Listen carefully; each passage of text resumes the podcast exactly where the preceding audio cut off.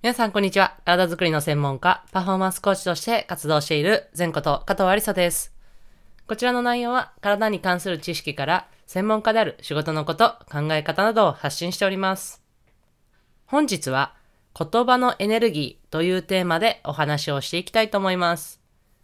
この、今回のテーマは、前回のエピソード、目標の立て方の続きになりますので、前回のエピソードまだ聞いていない方は、ぜひ前回のエピソードをまず聞いてから、本日のエピソードを聞いていただけるといいかなと思います。はい。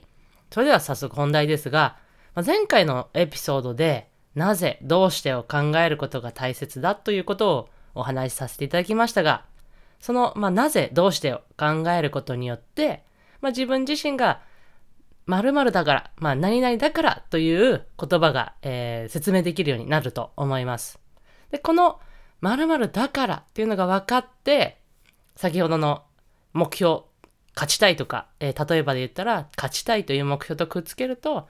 〇〇だから勝ちたい。勝って〇〇したい。という言葉になると思います。ただだ、ただ漠然と、勝ちたいという言葉と、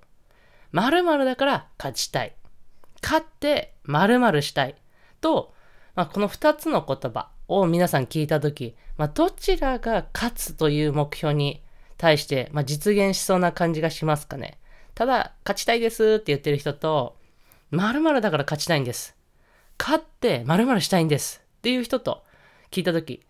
多分この2つの言葉を聞いたとき、もう皆さん感じていらっしゃると思いますが、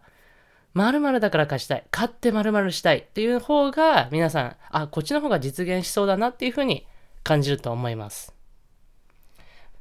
オリンピック、冬季のオリンピックで4度、えー、出場して金メダリストとして、えー、活躍もされた元スピードスケートの選手、清水明宏さんもですね、以前、ある講演で、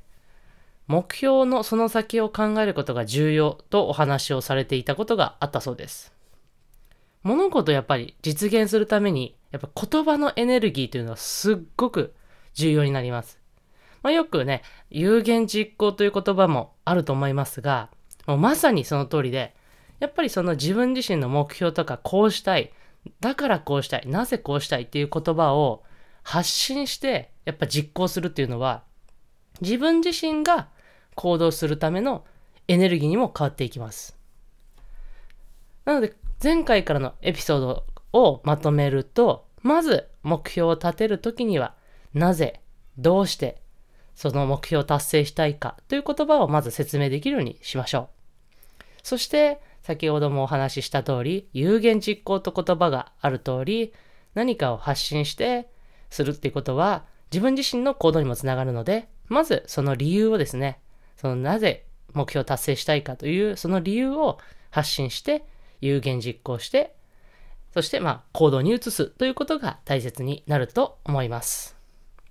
この目標をですね、なぜ、どうしてまでしっかり考えて、そして落とし込むことによって、皆さんのね、活動の目標達成ためのエネルギーになると思いますので、せっかく、こう、アスリートの方であれば頑張って練習したりとか、まあ、活動をしているわけですので、えー、目標をね、実実現できるように、えー、頑張っていきましょう。私自身も、このような、えー、ポッドキャストだったりとか、ブログとか、えー、いろんな SNS 等で、えー、発信をしていきたいと思いますので、これからも、えー、応援していただけると嬉しいです。そして一緒に頑張っていきましょうはい。それでは少し短いですが、本日の全トークはこちらで終わりにしたいと思います。それでは最後、ストレッチして終わりにしましょう。胸の前に手を組んで、ぐーっと天井に腕を伸ばして、パッと力抜く。はい。それでは本日のエピソードを終わりにしたいと思います。それではまた次のエピソードでお会いしましょう。